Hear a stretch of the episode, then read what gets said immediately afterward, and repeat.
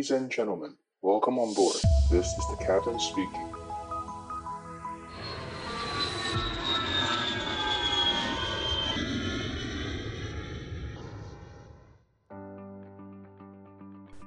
Hello，大家好，欢迎收听机长广播，我是可乐教官。今天的录音时间是我们北欧时间的九月二十八号。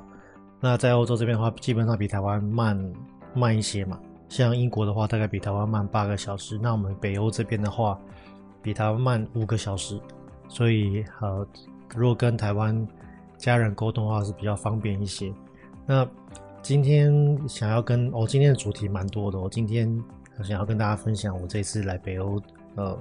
换欧洲当地执照。因为其实台湾人应该很少人换换到欧洲当地执照，因为欧洲这边的公司他们。就是要求会比较高，比较多一些。那我们台湾人常常是达不到这个要求，所以像我这有分享过嘛，我是我们公司第一个台湾的护照，然后，所以我这边跟大家分享一下。那如果有飞行员的话，可以听听看，做个参考。那呃，另外就是想要分享一些，就是我之前蛮多在网络上看到蛮多网友问我的一些问题，那我今天把它就是综合起来做一个回答。最后就是重头戏。啊，我现在要马上开始先讲这一段，就是十月开始，呃，新宇航空要招考培训机师了。嗯，我们大家知道，就是他每一年差不多，其实都是这个时候招考。那今年他做了一些变革，他有什么变革呢？第一个就是他今年开始，他就会把一年一招这件事情直接取消掉。应该不不是说取消，应该说对我们更好，他变成。就是长期招募，它就会变得比较像跟长荣、华航一样，它就是这个履历，它就是永远 open，然后你永远都可以去上传履历，然后它就是会跟长荣跟华航一样，它收集到固定的人数之后，它就会让呃让你去考试，然后一样就是走每一关的这个流程。那呃，新宇航空，呃，我听说二零二四年的话，应该是会开放三梯。啊，就是会有三梯招募，那所以这三梯招募的话，呃，应该是就是反正就是从四月份之后吧，啊，就是会有三梯嘛。那我觉得这样不错，这样就是会比较正常化一些，之后它的这个数量啊就会上来。因为星运航空最后它的目标的其实飞机的数量只比长荣跟华航少一些，所以它估计来说，他们的飞行员目标应该也是会上千人。啊，所以我觉得这个对我们台湾的想考机师的人来说是一个利多了。不管你是，呃，都还没有任何飞行经验，你想要考培训机师，拿到免费的飞行资格，还是说你已经是去学飞了，你已经去了航校，然后有了 CBL，有了商用执照，那这个考试的这个机会都变多了。那甚至像我们飞行员之间，哈，比如说像长荣跟华航，还有像比如说，其实应该赚赚到最多的应该是。华信这批教官们，啊，华信的话，那个他们因为以前都是飞螺旋桨嘛，飞 ATR，那突然间，呃，星宇因为缺人，没有人可以飞，所以他们就有开放这个这个机会给我们华信飞 ATR 的飞行员升升级啊，我们应该算有点算升级吧，哈，从小空巴变大空巴嘛，从因为 ATR 大家知道 ATR 是我们叫 mini bus 啊，它就是它是也是空中巴士做的，应该说它。本来是 ATR 公司做，后来被空中巴士买走了，所以它是小号的空中巴士。那所以呃，当年飞了可能飞了几乎一辈子的飞了螺旋桨的飞行员都没有什么机会转到喷射机，诶，他现在就多了这个机会可以转到喷射机，所以对我们线上机师来说也是一个呃利多了。怎么我们这个池塘有多一点航空公司的话，对我们消呃消费者来说，对我们呃飞行的人来说都是一个利多。那所以明年预估他们的这个人数就会，哦，比他们前几年会，就是可以可以，你可以说是倍数增长，因为本来的基数太低了嘛。我其实前两年、前三年我都会跟想考星宇的人说，其实你们对于星宇来说，就是它的品牌形象很好，可是它的招募的人真的太少了，所以你应该不是把它当做是你的主力，哦，应该长荣跟华航才是我们的主力。那从明年开始的话，星宇就渐渐的可以成为我们的。呃，主力之一啦，啊，所以变成是长荣、华航、新宇这三个公司会占会占我们培训机师的大头。那呃，新宇航空它它的准备啊，呃，需要比较久哦。应该说，它要准备久的地方跟长荣、华航不一样。那像华航话，华航话就很吊诡啊，华航话就考这什么古文官职，他考了一些古文，所以呢，你若要那你的如果问卷要答得好，你的国你是要稍微念过，这个也是需要时间嘛。那以长荣来说的话，它就是最后一关模拟机，算是一个呃重头戏哦，因为它的那个模拟机是考全重型模拟机，而且他们的要求还蛮高的，所以这个飞行的部分它没有办法一触可及。我之前常我之前常跟大家建议嘛，就是呃飞行的部分呢、啊，很多初学者想说，好，如果我的目标是想要飞，假设我想要飞八十小时。那有初学者，初学者他们就想说，好，我以前念书都可以念一天念八小时嘛，那我就来排飞行，一天飞八小时，我只要飞十天，我就可以飞到八十小时了，我就可以去考长荣。那答案是不行，因为飞行这件事情对于初学者来说，飞八小时非常非常累。你基本上了，我自己以前在做飞行教练的呃经验来说啦，初学者你飞一个小时之后啊，你的一个小时以后的飞行就会开始你的那个 performance，你的学习曲线呢。就会大幅下降，哦，断崖式的下降。那你飞到一个半小时以后啊，几乎就是无效飞行。所以我带初学者飞啊，我都会给他们，就是说，你这一趟就是飞一个小时到一个半，一个半就已经很多了。所以你到一个小时到一个半之间，其实你已经，我这个中间我都会把飞机接手，我就会说，哎，好，让你休息一下，跟你聊个天，好，让你舒缓一下，然后跟你说一下你刚刚的飞行哪里可以做得更好。那。可能舒缓了三五分钟之后，我再把飞机交还给我的学生，所以这就是为了要让学生他能够稍微休息一下呢，不会造成说一个小时后的飞行其实都是无效的训练。那所以飞行这件事情，你没有你没有办法学飞的时候，你没有办法一天飞八小时，好，基本上飞一到两小时就已经很多了。所以假设你要飞八十小时是你的目标。那你一天只能飞一到两小时，而且你要记记得哦，你的一个半到第二，你的一个半小时以后到两个小时，其实是有点像无效飞行。好，那假设我们只飞一个小时，那你就要八十天来飞哦。所以以长龙航空来说，如果你想要目标是我要飞到八十个小时，那你就是要你就是要练到八十八十天。那你八十天你不可能每天飞嘛，所以你可能几乎是三个月到四个月的这个练习时间。那大家还说哇，八十小时听起来很多，会不会很贵？那其实呃。可以免费，好，因为长荣航空的这个飞行啊，它呃，我都会建议，就是说你自己在家里面一定要装一台这个模拟机，然后你这个小模拟机啊，你就不用很 fancy，你只要是用买一个一千多块的罗技的摇杆，我在我的那个社群常常会分享这个照片，就是那个罗技一千多块的摇杆，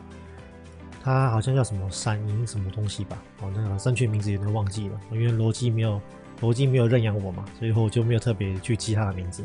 那反正你们就去那个虾皮，然后呢就去找罗技飞行摇杆，啊，看到那一只一千出头快，一千一、一千二左右那一只，那就是我讲的这一只。那这你买这只摇杆就就够了，然后搭配你的电脑，搭配微软模拟飞行。那微软模拟飞行，如果你是比如说比较呃新的电脑，就是这三四年买的 PC，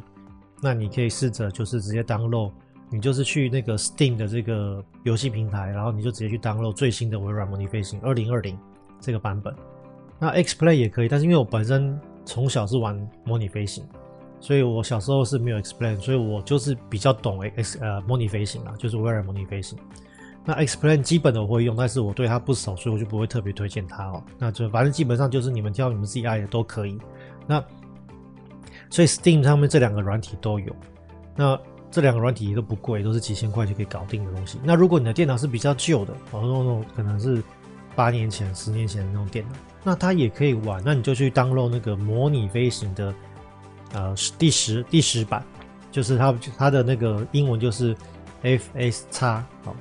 啊，Foxtrot Sierra X-Ray 啊，FSX 这个版本，那它就是可以用到比较旧、比较慢的电脑，所以你只要。下载好模拟飞行，然后买了一支一千多块的这个摇杆之后呢，你在家里面就可以飞这八十个小时，好，这个是完全足够的。那当然，我们如果呃你自己有一些预算，然后你自己想要把自己的那个准备做得更齐全、更更完、更完美，因为我们毕竟来考培训机师，我们争取的是一个学费的免费学费的机会嘛。学费这件事情是非常非常贵的哦，学费这件事情是你从头到尾自己都自己花钱的话，等到你会飞喷射机，你绝对是会砸掉一栋房子的钱哦。所以学飞这件事情是很恐怖的这个金额哦，对，不是一般人可以尝试的。那既然我们要争取这个免费学飞的机机会，六七百万的这一个免费的机会，我们当然想把事情做好一点嘛。所以，我们如果想要做得更好，那我们就是去呃比较非大型的模拟机哦，那种就是也不它也不会动，但是它就是一个大型的模拟舱，所有的那个波音的那个 switch 跟摇杆，它都是一比一的大小。那借由这个搭配的练习，就是你自己在家里练习，然后再搭配这个大型模拟舱的练习。那像我自己的话，我会请呃我的学生，他是那个长荣的七七的飞行员啊，我就会请他来。带我自己的学生做练习，那所以呃，他就会知道长龙的那个飞行考官们会看什么样的重点，然后呢，他会知道飞七七的正确的飞法。因为我之前我之前在我的教室看我的学生玩模拟机，我就觉得有时候蛮好玩的。我就我就看他们玩嘛，哎，飞得还不错。可是我就我就会问他们说，哎，同学，你知不知道？你有没有觉得你的 pitch 哦，就是你的仰角怪怪的？就是我们大飞机有那个荧幕嘛，哦，有那个。我们的姿态仪，然后我们的姿态仪中间有一个方块，那它代表是我们的那个机头的位呃机头的仰角，然后它那个机头仰角呢都在水平线以下，但是它是平飞哦。我就问他说：“同学，你有没有觉得你的这个仰角怪怪的？”他说：“哎，有啊，教官，我也不知道为什么会这样。”我就说：“哦，因为你的 flap 没有收，啊，你的那个襟翼没有收，那你的襟翼还留在第一段或第二段这样子，然后你你你等于是带着 flap 做平飞，那当然你的仰角就会变成是往下，然后变成是。”水平或者是负两度的那个仰角，那是不对的。所以我就是说，那所以说，如果你不知道正确的这些呃 indication，你不知道正确的这些 concept，你自己乱练啊，呃，其实很有可能会弄巧成拙。所以我会建议就是搭配服用了，就是你自己的练习为主哦。比如说我们目标飞八十小时去之前，就是我飞到八十小时之后，我才去考长航空。诶，那我可能这六十七十小时我都是自己在家里练。但是这个中间，我可能先练了十小时、呃二十小时小飞机之后呢，我去找七七的这个飞行员带我飞一次到两次，正确的观念跟正确我该看哪些地方，然后我再回家去练习教官在我上一堂课教我的东西，练个十次，然后我再去学第二堂课，然后再回家再练十次。我觉得这样子会是一个比较 CP 值比较高的做法吧，哦，给大家参考一下。所以。长荣它也是在最后一关会需要比较多的时间，那华航的话是古文观止，我觉得华航最久的这一关是古文观止，我真的觉得有点有点怎么讲呢？啊，不予置评了哈。那呃，然后像星宇现在要招考了嘛，十月应该就会开招。那星宇它比较久，它会需要比较久准备的部分就是有两个，第一个就是它会考航空基础。好，他会考航空基础。那航空基础，其实我觉得它是我们考培训机师一个，呃，应该说早期我我会把它归类成，呃，good to have，哦，就是你去知道它是一件很好的事情，它是一个加分效果。但是在这几年，渐渐的它变成是 must to have，你必须要有这个东西才能去考试。然后举例来说，呃，星宇航空去年。就考了非常非常多的航空基础，然后今年基本上应该也是会考很多航空基础的部分。那它航空基础的它的那个教材啊，他们是取材自 Jepsen 啊，有一本书叫 Jepsen。那呃呃，我我先用念的好了，因为那个如果你们想要知道这本书，就是如果听众你想要知道这本书，但是你找不到的话呢，欢迎来我们的 Line 的社群。我们的 Line 的社群，你只要搜寻机长广播。好，在你的 LINE 的首页搜寻社群这一个 category，然后你搜寻机长广播，就可以找到我们的社群，然后你就回答我们的问题，A 三八零加入。那记得你要呃回答问题跟你的头像啊，不要使用真人头像，不要使用那个台呃真人的名字啊，比如说什么陈陈大明啊、王小明这种，就是不要用真人的名字，你就是随便取你要的 ID，然后呢，你去你也不要用真人的照片，因为这种很多都是。广告仔我都会直接杀掉，所以你就来 Line，然后来问我们，我会跟你说。那 Jepson 呢？J E P P E，呃，Jepson，J-E-P-P-E-S-E-N。Jepson 这一家公司，它其实 Jepson 其实是一个人名哦，他以前是一个机长，他是 Captain Jepson。那 Jepson 这个机长，他是早期那个年代啊的飞行的 pioneer，好，他是飞行的先驱。那早期那个年代，哎，我怎么突然间讲到 Jepsen 这个公司啊？没关系，我们话题外话先带一下，好，给大家给大家科普一下一些冷知识。所以 Jepsen 这家公司呢，当初在创立的时候是 Jepsen 呃 Captain Jepsen 这个人创立的。那他为什么会创立 Jepsen 这个公司？是他以前他们在早期这个年代啊，就是在。飞行员是自己自己靠自己，其实跟我们跟我现在有点像了，因为我我这公司也就常常自己就自己我们自己靠自己，没有什么 support，要自己去找很多资讯。那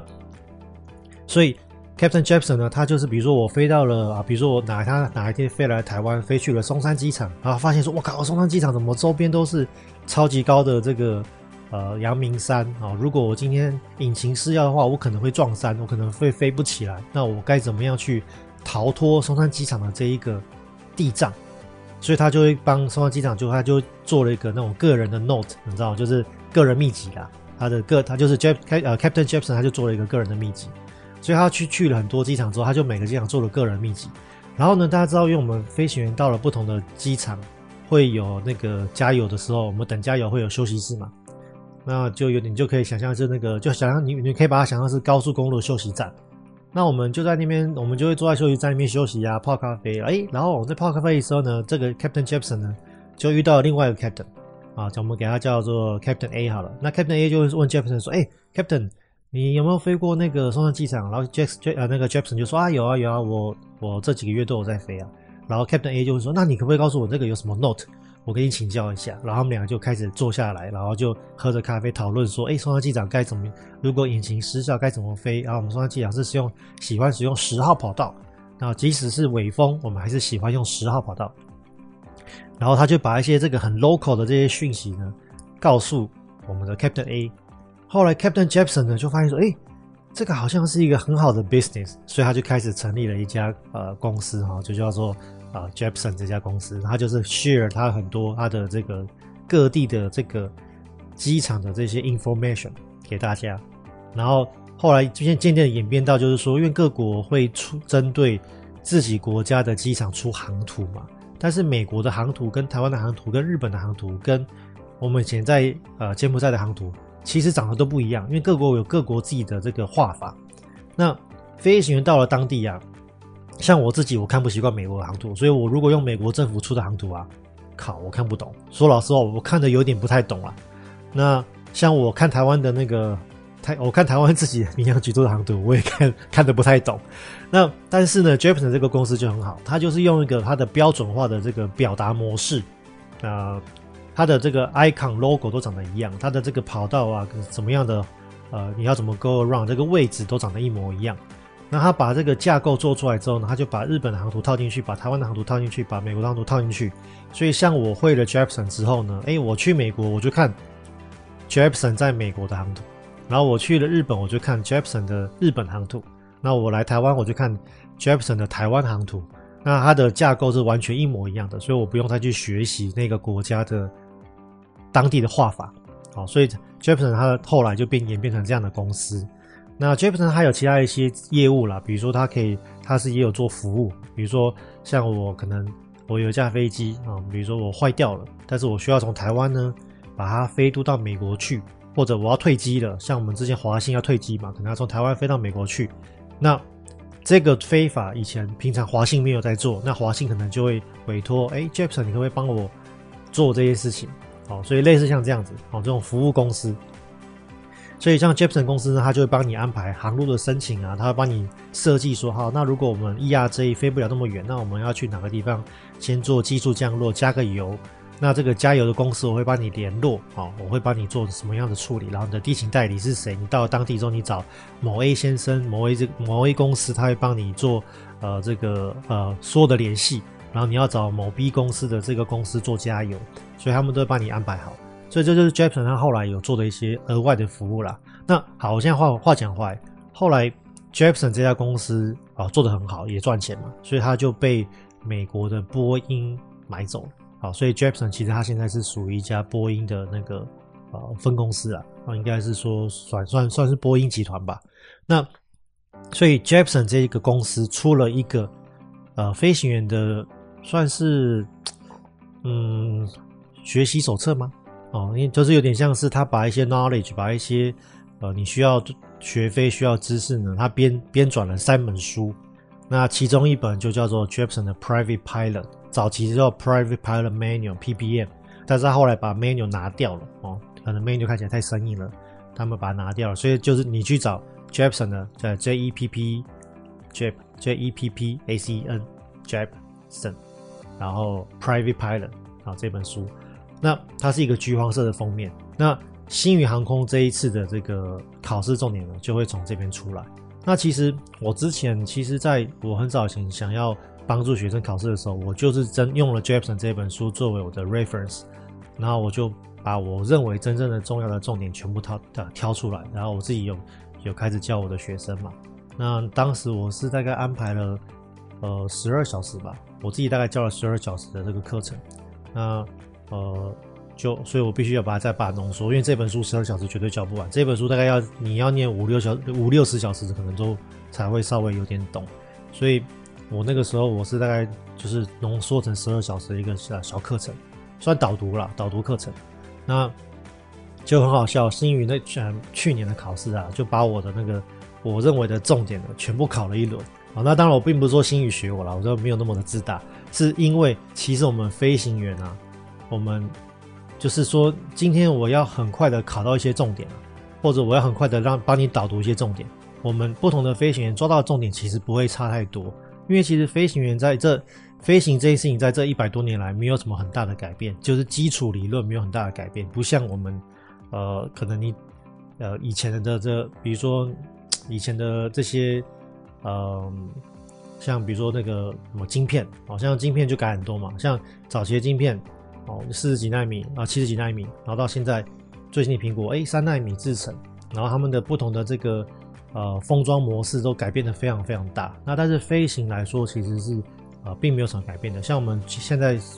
全新的三二零，全新出厂的三二零里面使用的电脑，都还是非常非常旧的科技，都还是八九零年代的科技，并没有任何改变。好，那可能比较大改变就是以前的荧幕是那种英吉射线管那种。像你阿公阿妈家那种很大的电视，屁股有屁股那种电视，然后现在改成是啊 LCD 哦，它还不是 LED，而是 LCD 荧幕哦，所以就是改变很小。那所以飞行这一百多年来并没有什么大改变，所以 Jepson 这个它的这个重点，我们飞行员挑的重点，如果你要浓很浓缩啊，它的重点不会跑太远。那所以呃星呃星宇的话，它会考 PP。呃，就是 Private Pilot 这本书里面的的重点来考，那它其中有一关就是会呃会会念会念文章啦，会让你念英文文章。好，所以说你美其名是考英文，但它其实它考的是航空英文，哦，所以这个东西需要时间去准备。那我觉得，其实我自己的话，我自己辅导学生是在几个月前吧，我就已经有跟大家讲要去针对这方这方面做准备。那现在要考试了嘛，所以我现在提早两天跟大家说，我我他之前他讲我是可乐神算，所以所以我们可乐神算的话，一定要啊在提早把事情跟大家说哦，才能够显得出我们的这个神，我们这个神算的本质啊。如果他已经公告了我才讲，那就不好玩了嘛。啊，所以先跟大家讲一下，我们就是大胆预言，就是星宇明年一定会变成是呃。Continuously 招募，然后呢，大概预估是分三梯了。那他呃，他这一次的考试重点，其中一关会包含你必须去念 Jepsen 的 Private Pilot 这本书，要把它念熟。啊，这个需要时间，所以呃，十月到明年考试，你大概还有三四个月了。所以你现在开始还来得及。啊，虽然说比我的自己的学生稍微晚一些，但是你现在绝对还来得及。希望大家好好努力一下。那当然，它后面还有其他的关卡，包含飞行这些东西，也都需要时间。所以我会建议，就是说，如果你现在你分两种人啊，一个是你英文已经 OK 的，啊，一个是英文还不 OK。如果你英文还不 OK，还差的有一些远，或者你英文只差一点点的，比如说你现在英文已经考了，诶，七百五、八百分左右，那你英文等于只差一点点。那我会建议你可能英文花一半的时间，然后 Jepson 这本书花四分之一。模拟飞行花四分之一，我会建议你目前是这样做。然后等到英文已经 catch up 上来之后呢，你要把 Jepsen 跟呃，就是模拟飞行这件事情，要慢慢把它的时间拉多一点。那那当然都航空公司都会考数理嘛，哦，所以数理它也是需要时间做准备。那数理的话，就是我会建议啦，不要乱枪打鸟了，因为乱枪打鸟的你去念很多东西很浪费时间。呃，就是用航空公司的考古题，然后就是针对小范围的数理去做准备就好。因为数理这件事情啊，我要跟大家讲，你以后开飞机，你以后学飞，就是你出国学飞，然后你出国学飞完之后回国转换大飞机，到你上线。去真正像我现在在飞喷射机，你是用不到数理，哦，所以数理跟古文观止你是用不到的。那航航空公司为什么会考？其实它就是一个普筛的作用。哦，那我刚刚前面有讲嘛，就是我们飞行这件事情，呃，你成为培训机师之后，你等于间接省了六七百万，然后你当上了机师之后，你每一年是赚两三百万起跳起薪，所以这个工作对于我们现在台湾的低薪环境来说啊，它。它是很有吸引力，那很多人会想说，那我来试试看。所以如果我我不知道你现在在听我的节目，我不知道你是不是抱持这种心态，就是我来试试看。所以航空公司考这些 JAPSON 啊，考这些数理，甚至它的英文多益要求要八百分以上，这些东西其实为了要排除来试试看的这些人啊，因为这些人来试试看，他们如果只是来试试看，他们在受受训的过程中啊，这两年很容易因为。呃，因为一些小因素，他们就直接放弃了。那就是啊，我不要试了，因为反正我也没有付出嘛，所以我不要试了。所以航空公司，航空公司不怕你，你中间有什么挫折。其实我们飞行员不可能在学飞的过程中没有遇到挫折。我自己也遇到挫折啊。当年我的 PPL 也是 partial fail，partial pass，partial fail。所以这个东西，呃，飞行员不可能有没有遇到挫折过。我也有遇到挫折过。那呃，航空公司最怕就是说，当你遇到挫折之后，你直接放弃，哦，那种这种公司是最头痛的，因为他们已经可能，比如说你，我之前有一个学长，他是呃学到了 CPL，然后他直接放弃。那你看，你学到 CPL 放弃，那你这个呃公航空公司要投资多少钱在你身上？哦，航空公司投资两两百多万在身上，所以这个东西是航空公司最怕的。那呃，他们会用前面这几个关卡去刷掉这种只想来试试看的人。那所以说，既然数理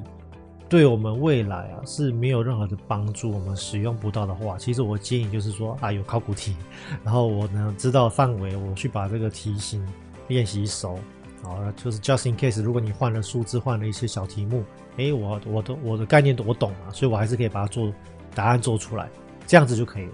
而且这个数理的分数你也不用考高，你只要考过就好啊。当然，并不是说我们的目标只要七十分。好过就好，并不是我们的目标是帮我们自己设立九十分嘛。那但实际上你最后去考试当天，你只要考七十分，考过就好。所以这个东西就是我们呃数理呃不要花太多时间啊。但当然，如果你自己是数理不好的哦，因为我我也有遇过数理不好的嘛，就是说可能从可能是比如说嗯外文系的啊，或者是念哦就是比如说商商学院的。那他已经很久没有碰数理这一段，他都有点害怕。那我觉得就是至少你要知道难度，然后你要知道准备方向，好，所以我觉得前几年的考古题把它综合起来，然后去呃去准备是比较有效率了啊，不用不用乱枪打鸟，因为我们人的时间是有效的嘛。你如果数理花了太多时间，那你后面这个 JAPSON 你要怎么念啊？你的英文的口语你要怎么练？然后你的模拟机你要怎么飞？好，所以这个东西全部 accumulate 起来，你就变得你的 loading 太重。所以我会建议，就是说你要能够用更有效率的方式去学习，然后去考试。那我们的重点就是，我只要考过第一关数理之后呢，我跟你讲，数理课本直接把它烧掉。好，你直接把它烧，你直接呢，直接卖给我了。好，卖卖卖卖旧书，我给你，我给你一杯，我给你一杯拿铁。所以你以后就再也用不到了。所以呃，大家要有这个观念，数理不重要哦。你的英文的口语能力表达，你的那个多益的成绩其实也不重要，你只要考到了 OK 了就可以了。真正真正重点。多呃，英文的真正的重点并不是多一几分，多益只要能够达到公司的要求即可。哦，那呃，新语，因为我现在突然间有点忘记，因为我因为那个现在讯息有点多，我现在突然间有点忘记新语的要求。应该说去去年我自己统计下来，我看到新语能够接受哪些人的英文成绩啊？我的印象中啦，八百多，然后呢，口说写作是一百六一百六。好，所以如果你假设你口说写作都一百六一百六，你的一呃你的多译只要八百以上就可以。但是如果你其中有一个不达标，比如说你的那个写作只有一百四一百五，那你的那个多译的本体分数就要比较高，比如说八百八九百这种分数。好，所以你多译本体口说跟写作，你就用嗯我这样说好了，就是八百的一百六的一百六，你这三个你如果都达标，那就是没有问题。那你其中有一个没达标哦，你一定要来问我哦。那呃，我还是建议啦，就是说，因为我们知道那个新宇是呃长荣二点零嘛，那长荣过去的那个比较用的比较习惯的分数是八百六的一百六的一百六，所以我会建议你就是以这个为目标，呃，多益来说就是八百六，口说写作一百六一百六。那你只要有任何一个分数不达标，就是稍微略低于八百六一百六的一百六的话。啊，你私下来啊，你就是来社群问我哦，来我们的那个机长广播社群问我，我会跟你说这样子投新宇 O 不 OK？因为为什么会知道？是因为去年哦，我有很多学生去考新宇嘛，所以我自己知道说他新宇会挑哪些人去做考试的这个呃选取的动作啊，所以我们有统计数据在手上作为呃辅助啦啊，你就不用为了可能你比如说你可能一个写作吧，你只有一百五。那你就不用为了这个再去烦恼，再去加考一次这个口说写作，那也不少钱嘛。那我们把这个钱跟精力留下来，我们来，我们来来练 Jepson，我们来练这个模拟飞行，我们来练，我们来练英文口语，哦，这个对你的未来来说比较有帮助哦，因为这些东西练 Jepson 飞模拟飞行跟练英语口语这些东西是你未来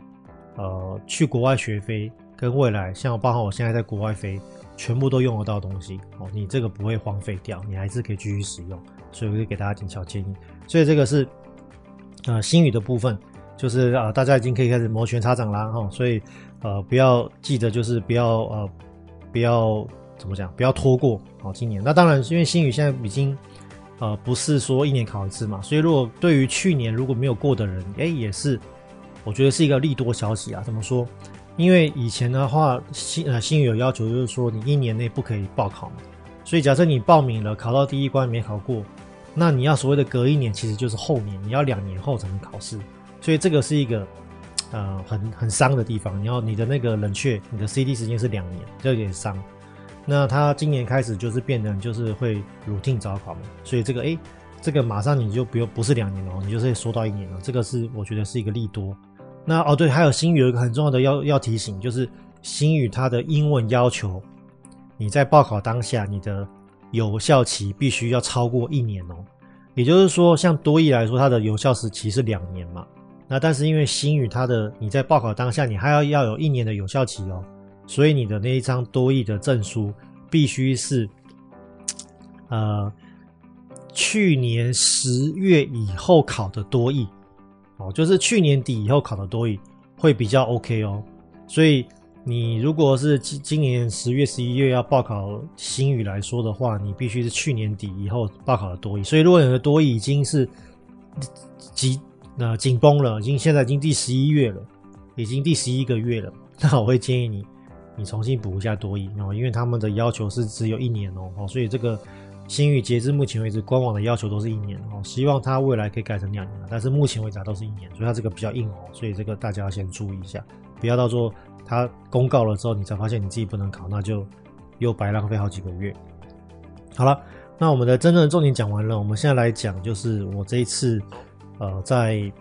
嗯欧洲的一些感触。那第一个就是因为我。我周边没有什么人在欧洲飞过，那其实有了，但是因为之前以前的欧洲的那些机长，比如说波兰籍机长啊、意大利籍机长或者西班牙籍机长，以前跟他们飞也比较少讨论到 EASA 执照，就是 EASA 这个是一个，啊、你可以说你可以说是叫欧洲的民航局，啊就是它它的这个呃 EASA E A S A 啊 EASA 它是四个字的缩写，好，那你简单来说就是欧洲的民航局，那。它是一个欧洲的整体，所有这几个国家的这个，呃，算是一个共推出来的一个机构吧。那所以以前我们这些各国的机长啊，他们的伊亚萨执照的这些机长啊，他们其实到后来在我们东南亚飞，其实他们很多人都是飞美国执照，因为伊亚萨执照其实是不太好 maintain，它不太好去维护这张执照，所以后来我后来飞的，比如说波兰机长啊，然后意大利机长，他们都其实都是用美国照在我们东南亚飞。那所以我们就会照同样在这一部分。那呃，欧洲的执照来说，就是它取得比较困难。然后取得困难的地方，第一个就是在于说它的这个呃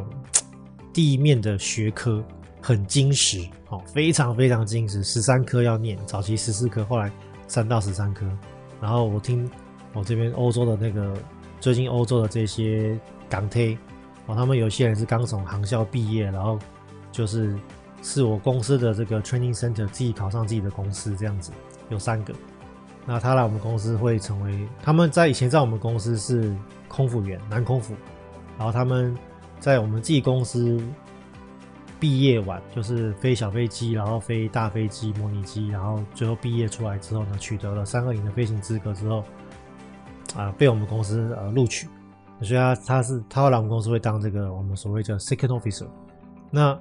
他有跟我说，他们他们在刚考完，因为他们是最他们是最。你知道吗？最 fresh，他们是最菜的这一批嘛。他跟我说，他们今年的可能题目啊是七十呃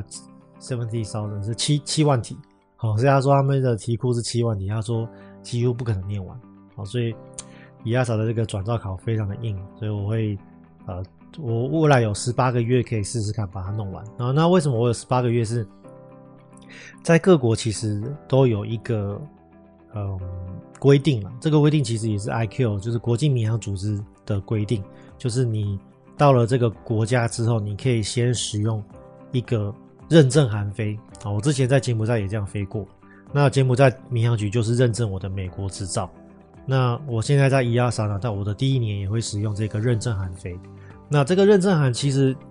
但是这个认证函它取得啊，就比柬埔寨难很多。呃，柬埔寨就是基本上你备齐文件，你直接送审，然后民航局就会直接发这个认证函给你。那但是在民呃欧洲这边就很硬，他们就是要你走几乎半套流程哦，就是你的考照的半套流程。哪半套呢？像我现在在欧洲，像我今天刚做完的其中一件事情，就是我去做了呃欧洲民航局 EASA 这边的嗯体检证，好，所以我已经取得了欧洲的体检证，好，所以我现在如果未来取得了欧洲的这个执照之后，我搭配我的体检证，我就可以飞行。那我还必须做 IQ 的英文检定，那所以像以前的话，早期你拿 validation，其实像台湾民航局也有发 validation，你在台湾民航局拿 validation，跟在像我们节节目在拿 validation 是不用再额外考全民英检，不是全民英检，我在讲什么？呃，不用考 I Q 的呃 I Q 的这个呃航空英文检定，因为它会认它会认证你的原本执照上的那一张。好，那我自己现在是用。柬埔寨 I Q 的执照在欧洲拿 validation，那他们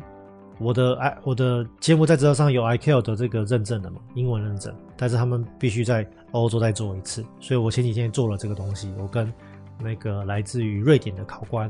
然后我们就用视讯的方式，然后做了题目，跟他做了 interview，然后拿到了这个 IQ 的认证函，呃，英文检定认证函，然后呢，我这这两天又去。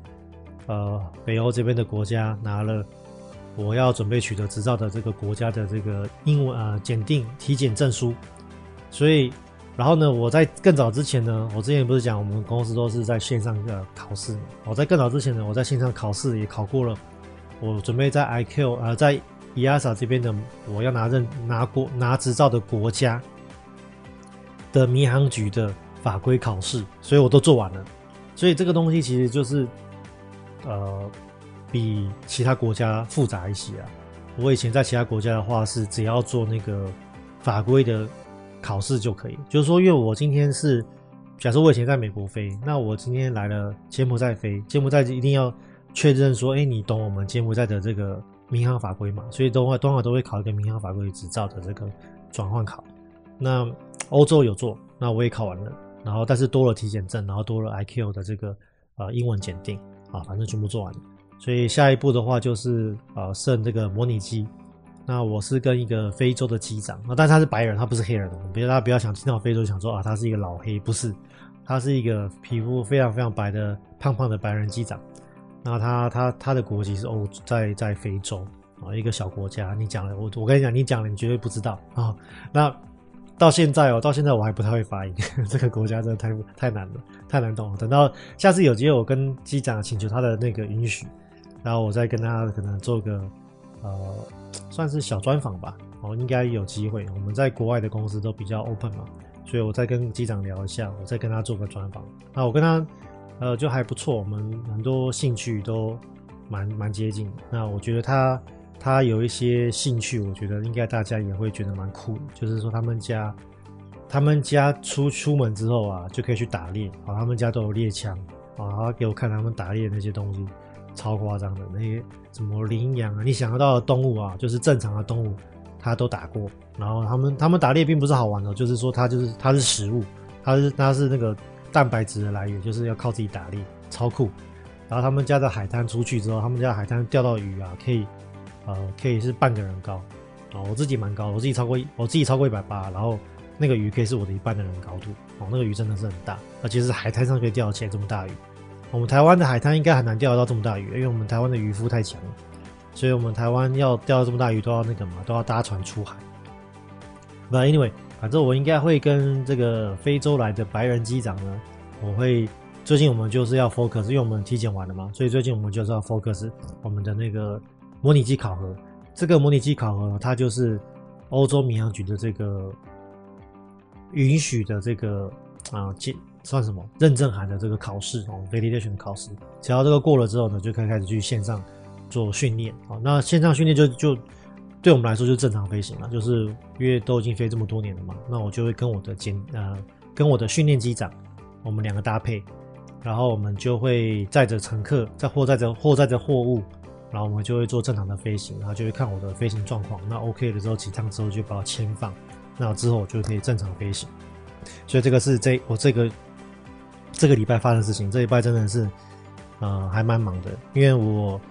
我刚刚讲，我做了全民呃，不是全民检，为什么一直讲全民检？我刚刚做了 IQ 检定，然后我刚刚做了呃 EASA 的体检，然后呢，我还做了 EASA 的这个呃 Air Load 的这个转换考，然后呢，我还去做了跳水啊，我我在我去德国就是去汉莎航空做跳水嘛，所以我做了跳水训练，然后它跟这个跟台湾就差不多，我在台湾跟柬埔寨都做过，都差不多，然后就是跳水，然后灭火，然后跳 slide。哦，就是那个紧急滑梯要跳下去啊，你要跳个两三次，然后呢，呃，那个救生艇这个也是我玩过的几个套路都差不多，就是你要翻上救生艇，再跳下救生艇，再翻上救生艇，跳下去，再玩个几次这样子哦，把你玩到很累。然后呢，你要拖这个人游来游去哦，你要比如说乘客他不太不太 OK，那你要能够把这个乘客从 A 拖到 B，从从左岸拖到右岸，然后呢，你还要能够。所有的组员能够围成一个圈圈，大家互相把自己的手背靠紧在一起，然后把可能把模拟是受伤的人或模拟比较幼小的人，把他围在你们的圈圈之中等待救援，就是做这些模拟训练啊。这个东西世界各国我在好几个国家做过，我在台湾做过，我在越南做过啊，我在泰国做过，然后这次在德国做啊，都是大公司。哦，台湾就是最佳那最大的那一家哦，就是以前就是背上有背花那一家。然后呢，我在呃越南的话是在那个越南航空啊、也是国家航空公司。然后我在泰国的话是好像是曼谷航空哦，它也是蛮大的航空公司。然后我这次在汉莎航空，所以我们这些 training center，呃，他们都有对外开放，就是他们也不是说对外开放，你去租租不到啦，他们就是会对其他的航空公司开放。所以我去的这几个公司，我都没有在这些公司工作过。但是他们就是，他们有帮你，就是他们有租这些模拟的设备给其他航航空公司。那我就是因为我们公司，像我现在工作的公司是欧洲公司嘛，所以他们就是跟汉莎航空租这个训练中心，那我们就做了这些东西。那就套路一样啦，就是反正我现在做完了之后呢，我就有欧洲民航局许可的。逃生的这个认证，那我会搭配这个认证，然后搭配我刚刚讲的这个英文检定，搭配我刚刚讲的 A r o 的检定，搭配我刚刚说的体检证，最后再搭配我刚刚我刚刚说我要考试的这个模拟机，全部综合起来之后，再搭配我原本的柬埔寨执照，我就可以合法的在欧洲飞十八个月。然后我在这十八个月，我必须要拿到我十三科的这个欧洲的这个考试啊。所以大家如果来飞来当飞行员之后，其实你就是要知道，就是说，其实我们航空生理都是在考试啊。好，所以呃，如果你是怎么讲呢？你不用是学霸，那但是你就是你要能够呃知道说，我们这一行就是活到老学到老哦，所以是躲不掉的。好。那讲完我自己事情，我再讲一下我们那个有一些网友问的这个问题啊，就是说有人问说我们飞行员有没有什么饮食禁忌？哦，那其实饮食禁忌这件事情呢，当然就是起飞前呐，起飞前的话法规都是规定八小时内不能够喝酒哦。那我也有看过有公司规定是十二小时，所以这个要看每一家公司的 SOP，但是一般法规是规定八小时前不能喝酒。那呃，除了八小时前不能喝酒以外，他们还规定就是说你如果就是你我你我不能说啊，因为我法规规定我八小时前不能喝酒，所以我八小时零一分前我灌了超大一瓶伏特加，那八小时之后我要上班，结果我还是体内醉醺醺的，有一些啊残余的酒精，这样是不行的。所以其实法规的规定是说，你八小时八小时前不能喝酒，加上你报道的时候呢是要吹不出酒测的，就是你的酒精是不能够有残留的。其实法规是这样规定了。那所以飞行员的饮食禁忌就是说。以法规来说，就是有要求你在执行前不能够有任何的酒精的这个使用嘛。那像我刚刚去体检，诶，那我们就验尿，验尿就包含验毒毒品。那大家知道，其实，在吃呃某些国家，尤其是我现在北欧这些国家，他们的那个大麻是合法的。那你不能够就是。吃那些使用大麻、什么罂粟花籽的那些、那些、那些面包啊食物，因为你这个验出来就会有毒品反应，所以这个就是我们要注意的一些小东西，跟法规有关的。但是其他来说，饮食并没有什么很大的不同。那当然，有些人说，那呃，教官你会不会之前有听说什么，在飞行过程中，如果机机长跟副驾驶不能够吃同一套餐？那确实有些公司有这个规定。呃，但是我工作的公司没有，因为我工作的公司都是呃自己准备食物，那也没有很强制，所以像我们之前有时候偶尔会供餐，诶、机长问我说我想吃什么，我就会让机长挑嘛，那机长挑，比如说机长挑牛肉，诶、欸，我也想吃牛肉，那我也选牛肉，因为公司没有规定不行，好，那当然我们还是会稍微错开一些时间，那这个只是为了，这个就是叫 good to have 啊，这个不是不是法规要求哦，公司没有要求，所以。呃，饮食的部分来说，其实没有没有大家想象中那么严格了哦。真正实际上严格执行的公司其实不多。有，比如说有些公司会要求你说，呃，两个飞行组员不可以吃同一份主餐，比如说鸡跟牛，你不可以都同同时吃鸡，一个吃一一个吃鸡，另外就要选牛这样子。那但是这个这个规定有点吊诡，就是说，呃，它只规定主餐，那那那副餐呢？那面包呢？那水果都是苹果，那你这个东西其实说实在的啦，哦，就是你手册上写的很好听，感觉很完善，但是执行上来说是不就是 我我可以说是 useless 哦，就是没有用，因为你的副餐都一样啊，你只有主餐不同，那有什么屁用？那不是 还不是一样？你的副餐，你的沙拉有重，那你不是两个都重？所以这个东西是有时候其实我觉得它是有点没有用的规定。好，那。那这基本上就是由飞行员自己来，就是呃，心自由判断，就是我们常讲嘛，就是 use use your common sense 哦，你自己有自己的这个呃，我们 common sense 英文中文叫什么？就是你你不可能做个奇怪的事情嘛，看到前面有一棵大树，你还继续要踩着油门往前进，不可能嘛，哦，所以你有你的 common sense。那飞行也是一样，它就是一个交通工具，你就是用你的 common sense 去做。你的工作，好，所以这个是飞行的饮食。那其实飞行员来说，大部分啊，就是我认识的，尤其是我们亚洲的飞行员，都还蛮精实的啊。为什么？因为我们台湾，像我们台湾跟中国的那个体检啊，非常严格。所以，我们台湾的飞行员啊，常看到那个老教官，就是比如说今天有一个什么安全讲习，你就看到老教官中午的时候不跟我们去吃什么四海游龙，他就在那个教室里面默默的吃他的麦片。那你就说啊，教官你要准备体检，然后对的，我们两个礼拜要体检。所以其实我们台湾的飞行员是蛮精实的，哈，就是因为台湾的体检算蛮严格。那外国相对来说没那么严格，所以呃，我们台湾的飞行员的体态跟饮食确实都控制的比较好。那这个其实很明显了，像我自己的亲舅舅，他是双胞胎，就是我的两个舅舅，他们两个是双胞胎，同卵双生。那我的两个舅舅，其中一个是在那个台湾的大公司。开飞机啊，他是 Airbus 机队，那另外一个舅舅他就是没有当飞行员，他就是当防重业务。那他们两个现在就是五十几，lay lay fifty 嘛，五十好几。那他们两个的实际年龄看起来是，你就是你看到他们两个，我我看到两个舅舅啊，我会觉得他们两个不是双胞胎，他们两个看起来实际年龄大概差了十几岁的感觉。哦，一个看起来已经六十几岁，一个看起来像五十出头岁。哦，所以真的差很多。那因为一个业务他需要很喝很多酒，他可能需要 social，然后他可能吃的比较胖，他的饮食比较没有控制。那另外一个舅舅他是双胞胎，可是他因为呃每半年要体检一次嘛，他就是会必须控制他自己的饮食，所以这个真的是有差。这个饮食的生活习惯真的是差蛮多的。好，所以呃，我觉得飞行员来说，他不是单纯是一个工作啦。我觉得飞行飞行我可以把它定义是一个 lifestyle，它是一个生活的一种风格。那像我现在住的就是公司帮我订的，哦，Hilton 旗下集团的饭店嘛。那这整个的 quality 就服务啊，quality 啊，早餐都很好。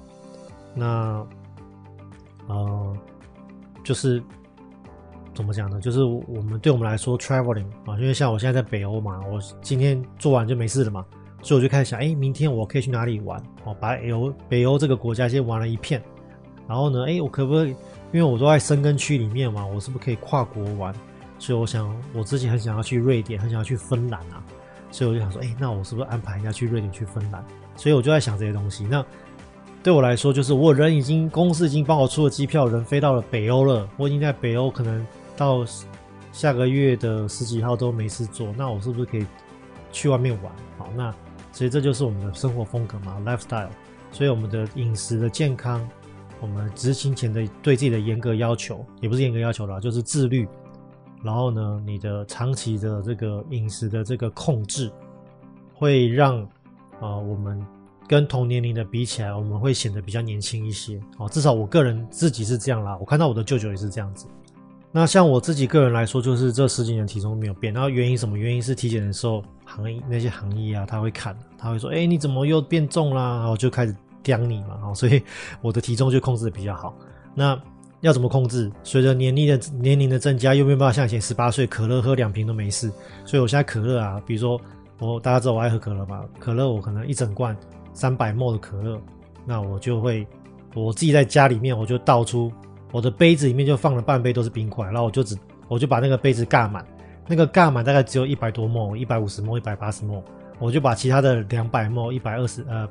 一百八十 ml 全部倒掉，我就直接倒到水槽里。哦，就是我告诉我今天说，我这个剩下的我就是不喝它。那呃，像我最近不是我有在社群里面跟大家分享嘛，我跟机长，你知道白人胖胖的白人就很爱喝啤酒嘛，那他每天就到处找啤酒，那我就跟他去喝啊。那我就不喝啤酒的话，我就喝可乐。那那个可乐的玻璃瓶的可乐，我也是不喝完，我就会留个三五口在瓶子里面，我就不要了。好像我去麦当劳点可乐。我就是喝一半，那剩下一半我就是直接把它倒掉。所以这个就是我们飞行员的对于饮食的这个 concept。那但当然这个是我个人了，哦，因为我也知道有蛮放纵的飞行员，所以这个就是完全应该这样讲。你本来是怎么怎么样的人，你来当飞行员之后，你就会是怎么样的人。其实飞行对你的人来说是没有什么很大的改变，它其实就是一个 job，它就是一个操控，嗯，操控。运输工具的一个工作，其实在国外一点都不高尚哦，所以跟大家有个观念，其实飞行不是一个很高尚的事情，它就是一个，它就是一个工作。那我觉得这个工作给我的 lifestyle 是我喜欢的，所以我很推崇，我很推荐我的学生们，也就是你们来考机师，因为我很喜欢这个工作。但是真的，它就是一个工作，它并不是一个很高尚的事情，它没有，不是，它没有光，我们身上没有光环，我们就是我们把我们的工作做好。那如果我 screw up，我今天工作没做好，我的乘客会倒大霉，我自己也会倒大霉，所以这就是我们工作的特性。哦，我们飞行员的工作就是各种师啦，比如说医师、律师、机师，这这各种师，还有老师，工作做不好倒大霉的人不一样啊。比如说老师倒大霉的就是别人的小孩嘛，那医师倒大霉的就是你手术台上的那个人嘛，所以算他倒霉，算你的客人啊，呃，算你的客人倒霉。那律师也是一样，一个很遇到一个很烂的律师没有搞好，那就是他的客人倒霉。但是机师是这四个师里面唯一一个我自己搞不好，我会出状况的状况啊。因为你老师医师、律师，你搞不好只是你倒霉的是你的客人，但是以机师来说，我们搞不好，我们自己也会倒霉，我们自己也会倒霉，我的客人也倒霉。好，所以哦，这是我们的工作有点不一样的地方。其他的话，我觉得它就是一个工作，然后大家不用想太多。好了，那我们今天就到这边，我们希望呃再过几天新宇就就那个啦揭晓了啊，那祝大家考试顺利，拜拜。